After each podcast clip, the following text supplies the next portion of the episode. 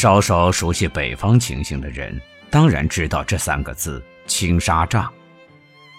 帐子上加“青纱”二字，很容易令人想到那悠悠的、沉沉的、如烟如雾的趣味。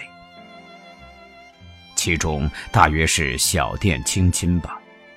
有个诗人在帐中低吟着“手卷抛书午梦凉”的句子，或者更宜于有个雪肤花貌的玉人，从淡淡的灯光下透露出横陈的丰腴的肉体美来。可是，煞风景的很。现在在北方，一提起青纱帐这个暗喻格的字眼儿，汗喘气力、光着身子的农夫，横飞的子弹。枪杀劫掠火光，这一大串的人物与光景，便即刻联想得出来。北方有的是遍野的高粱，亦即所谓树秸。每到夏季，正是它们茂生的时季。身个高，叶子长大，不到晒米的日子，早已在其中可以藏住人，不比麦子豆类隐蔽不住东西。这些年来的北方，凡是有乡村的地方，这个严重的青纱帐季，便是一年中顶难过而要戒严的时候。当初给遍野的高粱赠予这个美妙的别号的，够得上是位优雅的诗人吧？本来如刀的长叶连接起来，恰像一个大的帐幔，微风过处，杆叶摇拂。用轻纱的色彩作比，谁能说是不对呢？然而，高粱在北方的农产植物中是具有雄伟壮丽的姿态的。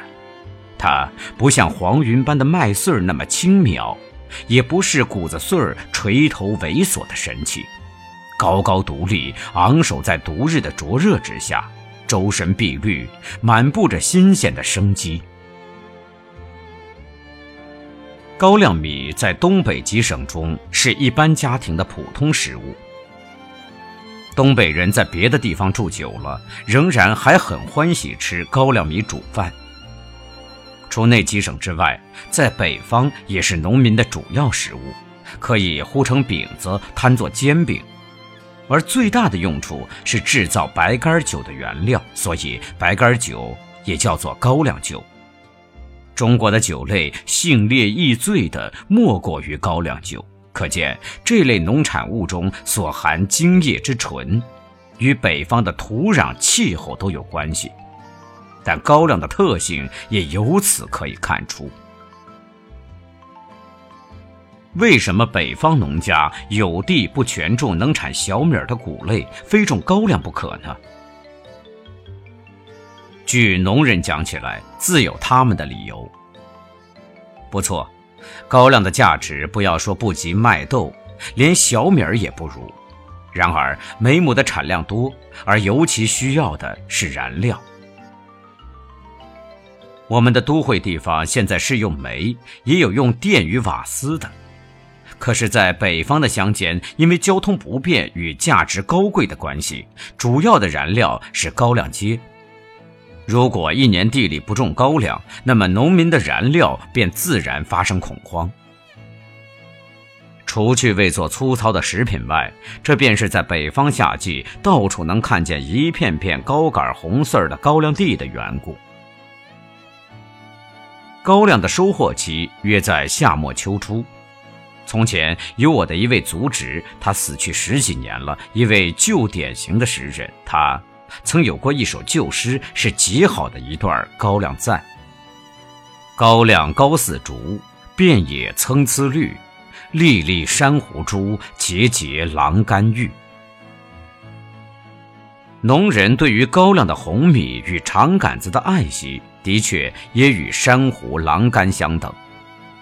或者因为这等农产物品格过于低下的缘故，自来少有诸诗人的歌咏。不如稻麦豆类，常在中国的田园诗人的句子中读得到。但这若干年来，高粱地是特别的为人所憎恶畏惧。常常可以听见说：“青纱帐起来，如何如何。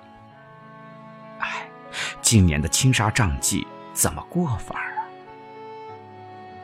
因为每年的这个时季，乡村中到处布着恐怖，隐藏着杀机。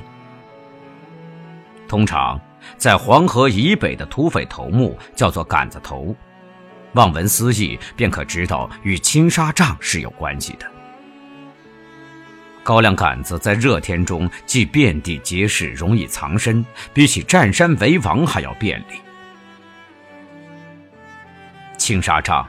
现今不复是诗人、色情狂者所想象的清幽与挑拨肉感的所在，而变成乡村间所恐怖的魔障了。多少年来，帝国主义的压迫与连年内战、捐税重重、官吏地主的剥削，现在的农村已经成为一个待爆发的空壳。许多人想着回到纯洁的乡村，以及想尽办法要改造乡村，不能不说他们的用心良苦。然而，事实告诉我们，这样枝枝节节、一手一足的办法，何时才有成效？青纱帐记的恐怖，不过是一点表面上的情形，其所以有散布恐慌的原因，多得很啊。青纱帐这三个字，突然留下了极淡漠的、如烟如雾的一个表象在人人的心中，而那里面却藏有炸药的影子。